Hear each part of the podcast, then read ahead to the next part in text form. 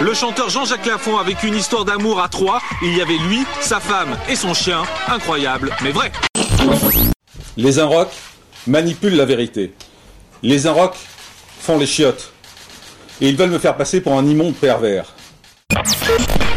C'est le moment, il a l'air d'aimer les États-Unis, de partir aux États-Unis. Deux ans, s'installer quelque part, prendre un appart, faire un autre métier, rencontrer d'autres personnes. Et finalement vivre cette vie qu'il n'a plus le temps de vivre puisqu'il faisait une matinale à la radio, euh, une quotidienne le soir euh, à la télé et plus une aide d'eau. C'est la caricature du type qui a plus le temps de voir la vie des gens.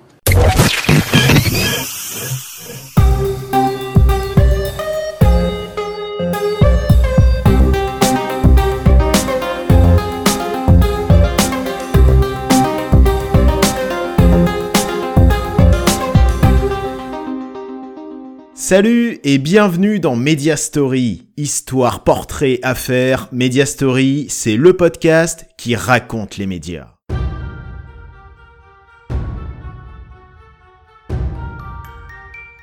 Aujourd'hui, je vous raconte une affaire qui concerne un homme qui a parlé scandale toute sa carrière avant de se retrouver au cœur du scandale, c'est l'affaire Morandini.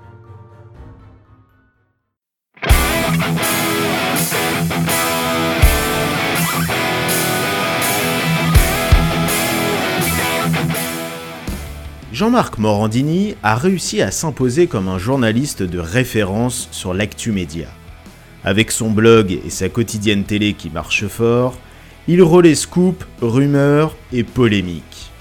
Polémique et Morandini, l'un ne va pas sans l'autre. Dès le début de sa carrière, Jean-Marc Morandini s'est retrouvé au cœur d'une polémique. Et pourtant, ça commençait bien.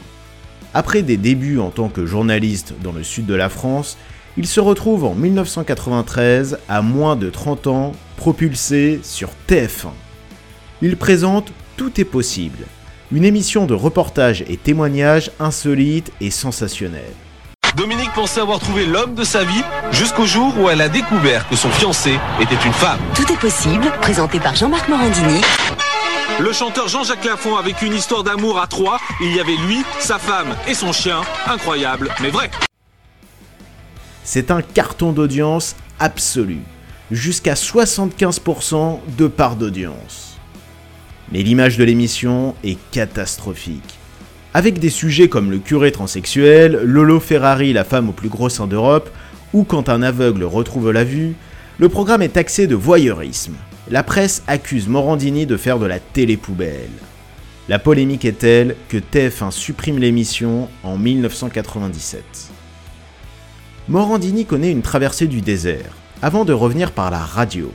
RMC d'abord, puis Europe 1, où il se spécialise dans l'actu média. Rapidement, sa quotidienne devient le passage obligé des animateurs, producteurs et directeurs télé. Surfant sur ce succès, Morandini débarque sur la jeune chaîne de la TNT, Direct 8, où il anime une quotidienne également sur les médias. Après la radio et la télé, il s'attaque au web en lançant son blog jeanmarcmorandini.com. Si ses audiences sur tous les médias fonctionnent très bien, Morandini se retrouve vite à nouveau sous le feu des critiques. Dans un article de 2008, Télérama résume ainsi le système Morandini. Le mécanisme est simple. Morandini relaie une rumeur sur son blog, la dément sur Europe 1, puis résume toute la polémique sur Direct 8 à lui seul, il fait l'actu. Ses reproches teintés de partialité et de racolage n'empêchent pas le journaliste de continuer sereinement ses activités. On commence évidemment par ce terrible séisme. Donc, toutes les télévisions parlent d'Haïti, les journaux y consacrent une grande partie de leurs reportages, les chaînes font de nombreuses éditions spéciales, même les émissions People en parlent. Jean-Marc Morandini, vous parlez du séisme en Haïti, vous aussi? Bien sûr, tout ce qui est clash et qui fait du buzz, on en parle. Mais il est où le clash là? Bah, Il y a eu un gros clash entre la plaque tectonique nord-américaine et la plaque caribéenne, ce qui a provoqué le séisme. Ouais, bah, ça c'est limite. Non, ça compte. Il y a clash. Derrière, il y a un buzz énorme sur le net. En plus, on peut suivre le nombre de morts sur Twitter. Il y a un énorme élan de solidarité sur Facebook. Donc on est dessus. Hmm. Il y a clash et buzz, oui. Il a le droit d'en parler aussi.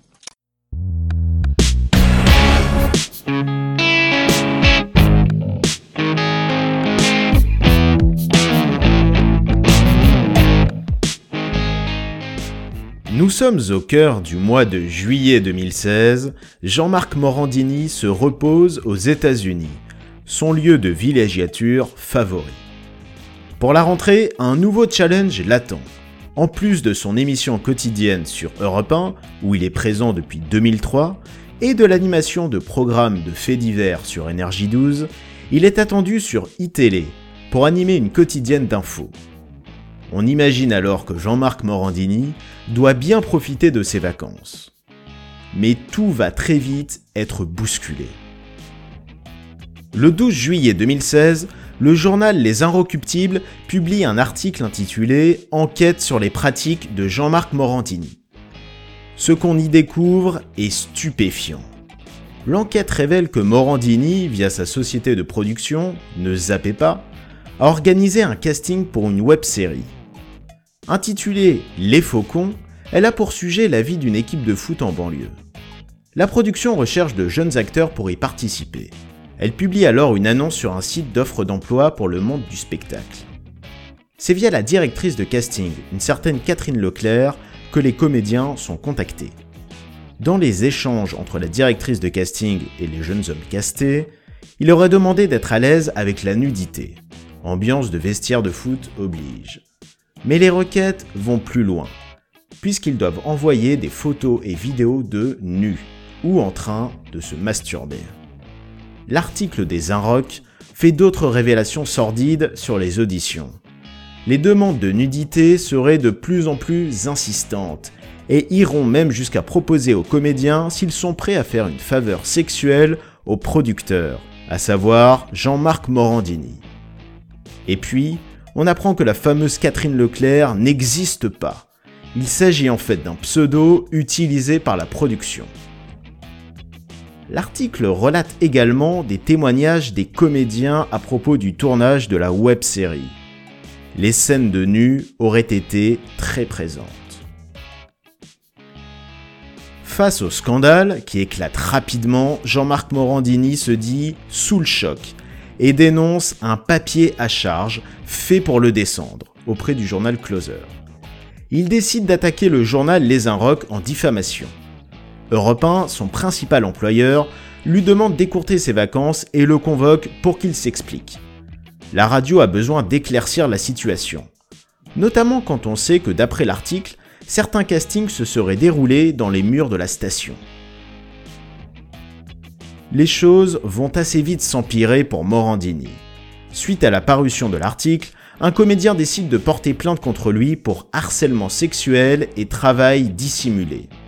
Le jeune homme accuse l'animateur de ne pas l'avoir rémunéré pour sa prestation et de l'avoir poussé à se mettre nu. Et puis, un nouveau témoignage va accabler Morandini. Mais cette fois-ci concernant des faits qui seraient antérieurs à la web-série on apprend que Morandini serait rentré en contact avec un jeune homme pour lui faire des propositions douteuses. Sauf que le jeune homme en question avait 15 ans. Quand elle apprend ça, l'association de protection de l'enfance, la voix de l'enfant, décide de soutenir les victimes et annonce qu'elle se constituera partie civile dès que les plaintes des différentes victimes auront été reçues. Jean-Marc Morandini ne peut rester muet face à l'immense scandale il décide de prendre la parole le 19 juillet, soit une semaine après la parution de l'article le mettant en cause, en organisant une conférence de presse. L'animateur déclare d'entrée de jeu qu'il s'agira de sa seule intervention. Puis il évoque l'enfer qu'il vit tout comme ses proches, des témoignages que personne ne vérifie et des accusations ignobles. Puis il se défend sur les scènes osées dans la série en minimisant la présence de scènes de nu et en déclarant que les comédiens savaient qu'ils devaient être à l'aise avec la nudité. Les Inrocks manipulent la vérité. Les Inrocks font les chiottes. Et ils veulent me faire passer pour un immonde pervers. Alors je vous le dis clairement et franchement, oui, j'ai produit cette série, cette web série qui s'appelle Les Faucons, et je l'assume. Elle n'était ni secrète, ni cachée. J'en ai fait la promo pendant trois mois, tous les jours sur mon blog. Et elle était accessible librement en plus sur Dailymotion. Non, contrairement à ce qu'on veut faire dire, cette série n'était ni glauque ni sordide. Elle ne serait même pas interdite au moins de 12 ans si elle était diffusée à la télé Et je vous signale qu'elle est inspirée de séries comme Skins of Queer as Folk qui vont beaucoup plus loin. Alors oui, bien sûr, il y a de la nudité dans cette série. Il y a deux minutes. Deux minutes de nudité par épisode. Aucune relation sexuelle. Aucune. Alors je voudrais juste vous demander quel est le problème aujourd'hui. Vous avez vu l'inconnu du lac, par exemple, qui a été récompensé à Cannes. On est ailleurs, mais là, c'est récompensé à Cannes. Alors juste à un moment, on va essayer d'être sérieux. Les acteurs savaient ce qu'ils venaient tourner. Dès le premier contact avec ma boîte de prod, c'était écrit noir sur blanc. Je voudrais juste vous lire le premier mail qu'on leur envoyé. On leur disait Vous devez être à l'aise avec la nudité. Enfin, Morandini lâche une bombe. Il se dit être victime d'un chantage. Un chantage fait par une autre personnalité du PAF, Marc-Olivier Fogiel. Mais maintenant, on va arrêter de jouer. Maintenant, ça suffit. Et puisque vous voulez la vérité, je vais vous la dire, la vérité. La vérité, c'est que depuis deux mois, je suis victime d'un chantage. J'ai bien dit un chantage. Un chantage qui m'est fait par une personnalité connue de la télé. Un animateur télé qui m'a envoyé plusieurs messages. Pour faire simple, il me disait Tu arrêtes de parler de mes mauvaises audiences ou je fais sortir sur toi des saloperies dans la presse. Selon Morandini, Fogiel aurait activé tous ses réseaux pour le descendre. D'abord, le fait que l'article soit paru dans les Inrocks, un journal appartenant à un proche de Fogiel, Mathieu Pigas.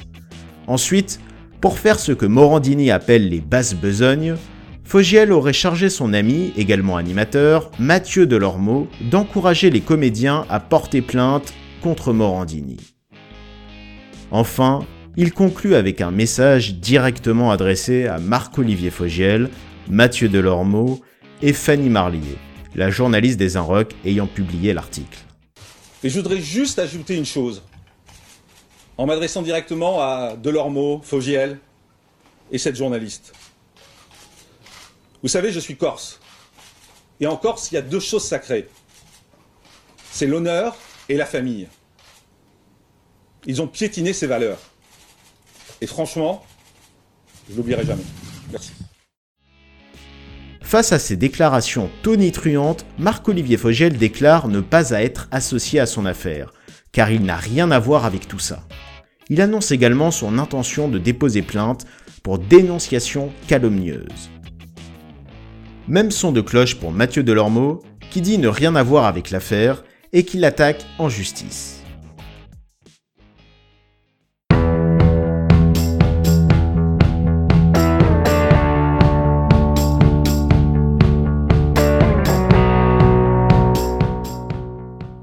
Une semaine après sa prise de parole, les choses s'aggravent pour Morandini. Europe 1 annonce avoir trouvé un accord avec l'animateur pour qu'il soit mis provisoirement en retrait de l'antenne. De nouvelles accusations tombent dans un article, cette fois-ci du journal L'Obs, sur des faits qui se seraient passés plusieurs années auparavant, en 2006. Le mode opératoire aurait été le même, un casting pour une fiction faisant appel à deux jeunes hommes, avec, à l'arrivée, des propositions douteuses qui leur sont faites.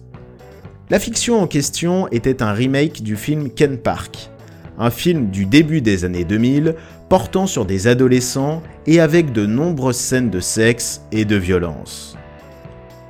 Morandini aurait casté directement chez lui un comédien, alors mineur, et lui aurait demandé de se déshabiller, puis de se masturber. Peu de temps après, pour l'affaire des castings des Faucons et du remake de Ken Park, ainsi que pour la plainte de l'adolescent de 15 ans à qui Morandini aurait fait des propositions sexuelles, le parquet de Paris ouvre deux enquêtes contre l'animateur, pour harcèlement sexuel et travail dissimulé. Et puis, le 21 septembre, l'animateur est placé en garde à vue par la Brigade de protection des mineurs. Une garde à vue qui durera 48 heures et qui se conclura par sa mise en examen pour corruption de mineurs et corruption de mineurs aggravés. Si Morandini avait prévu une rentrée média glorieuse, elle va s'avérer bien différente. Écarté de 1, il est remplacé pour son émission média par son joker Thomas Joubert. Et pour le reste de la tranche qu'il occupait, c'est Christophe Ondelat qui prend le relais avec un récit sur les faits divers. En parlant de faits divers, son émission qui est consacrée sur Énergie 12, Crime, se poursuit, mais il n'apparaît plus physiquement, mais uniquement en voix off. Quant à son arrivée prévue depuis quelques mois sur iTélé, elle va être très mouvementée. Depuis l'été 2016, iTélé connaît la crise. L'immense majorité des salariés de la chaîne Info ont voté une motion de défiance contre la nouvelle direction. Ils critiquent la mauvaise gestion de Vincent Bolloré et ils protestent également contre des suppressions de postes prévues pour la rentrée. Malgré la polémique qui touche Morandini, la direction de iTélé décide de le maintenir dans sa grille de rentrée. C'en est trop pour les salariés de la chaîne qui réclament l'annulation de sa venue. La Société des journalistes d'ITélé déclare alors Notre métier impose une éthique, une déontologie et une forme d'exemplarité que le public nous réclame. Mais la direction ne l'entend pas de cette oreille et propose aux journalistes qui ne veulent pas travailler avec Morandini de démissionner. C'est la goutte d'eau qui fait déborder le vase pour les salariés de iTélé, qui se mettent en grève pour la plupart. Cela ne va pas arrêter Morandini qui débarque dans ce contexte sur iTélé le 17 octobre à 18h. Euh, bonjour et bienvenue, très heureux de vous retrouver sur iTélé pour Morandini Live. Sa nouvelle émission s'appelle Morandini Live et est consacrée à l'actu média. Si Morandini affiche un grand sourire pour sa première, l'émission est pourtant un fiasco. Magnéto qui ne se lance pas, intervention d'une fausse experte et d'une fausse correspondante, sujet approximatif, publicité déguisée pour la nouvelle agence immobilière de Stéphane Plaza, et aucun mot sur la grève de iTélé, l'une des principales infomédias du moment. Regardez, c'est à la fin de l'émission.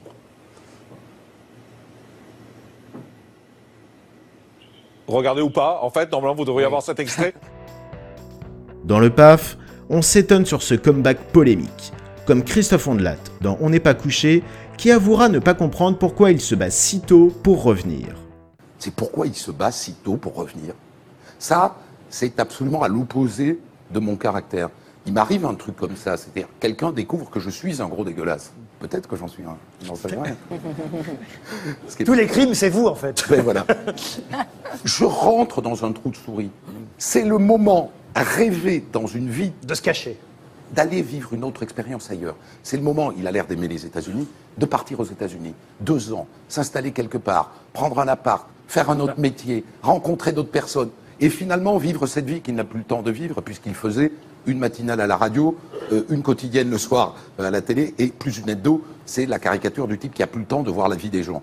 Il avait deux, trois ans devant lui pour voir enfin la vie des gens et il se précipite pour retravailler. Ça, je comprends pas. Ou Jean-Jacques Bourdin dans Célébdo, qui trouvera lamentable Morandini et Bolloré, qui selon lui est en train de tuer iTélé. Une semaine après les débuts de Morandini Live, l'émission s'arrête, faute de techniciens pour la réaliser.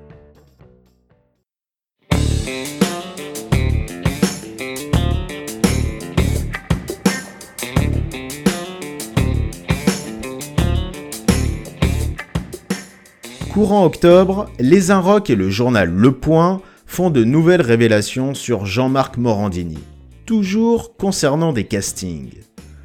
On apprend que l'animateur, au début des années 2000, avait investi dans un site destiné à la communauté homosexuelle, générationgay.fr. Selon les Inrocks, ce site aurait été pour Jean-Marc Morandini une sorte de laboratoire, pour mettre en place un mode opératoire de casting tel qu'on lui reproche aujourd'hui. Un témoignage d'un jeune homme rapporte alors qu'il aurait participé à un casting de photos dénudées pour le site et que lors de son casting, Morandini lui aurait fait des propositions sexuelles douteuses. Finalement, le 18 janvier 2017, le parquet de Paris classe sans suite les enquêtes des castings polémiques de Jean-Marc Morandini. Concernant l'enquête pour harcèlement sexuel, selon la justice, les investigations n'auraient pas permis de démontrer que les candidats avaient subi une forme de contrainte, de pression ou de menace. À propos de l'enquête pour travail dissimulé, elle est classée sans suite au motif d'infraction insuffisamment caractérisée. Mais un an et demi plus tard, l'enquête pour ces deux chefs d'accusation est relancée suite à de nouvelles plaintes. Plus récemment, en octobre 2019, le juge en charge de cette enquête réclame une expertise psychologique de Jean-Marc Morandini pour déterminer son profil. L'animateur n'en a donc pas fini avec la justice. Il est toujours mis en examen pour corruption de mineurs aggravée pour l'affaire du casting du remake de Ken Park et pour les propositions douteuses faites à un adolescent avec qui il avait échangé. Si Morandini a défrayé la chronique avec les différentes affaires qui le mettent en cause, il a su bien rebondir dans le PAF.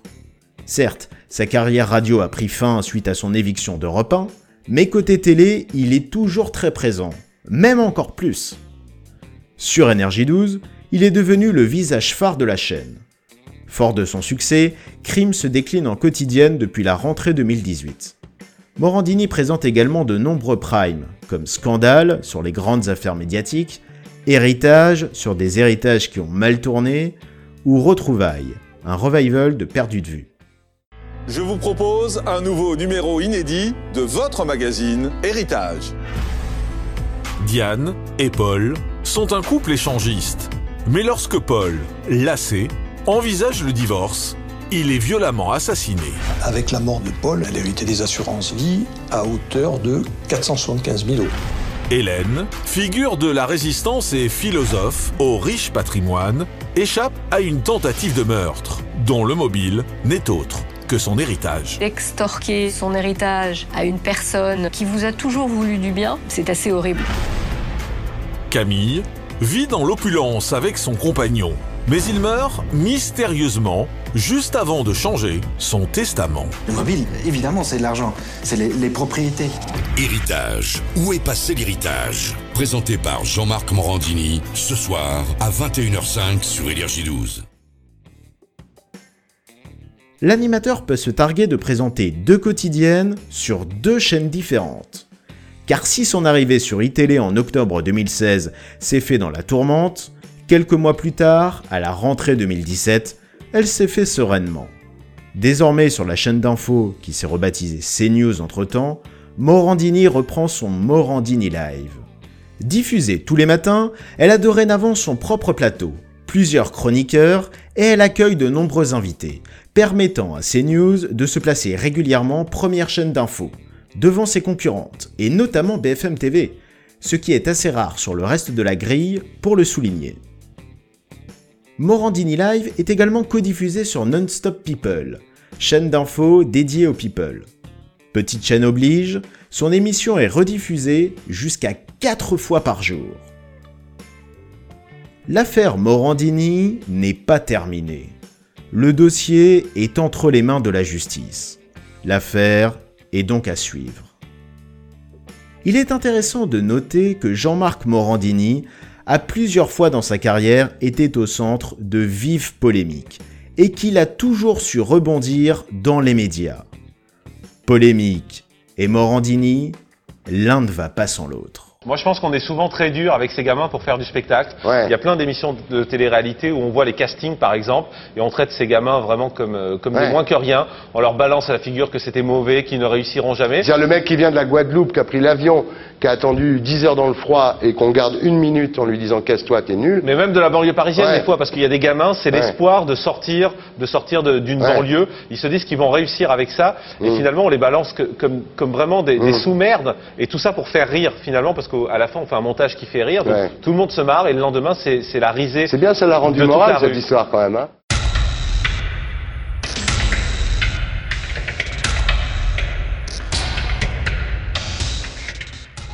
Merci à tous d'avoir suivi ce podcast et à bientôt pour un nouveau Media Story.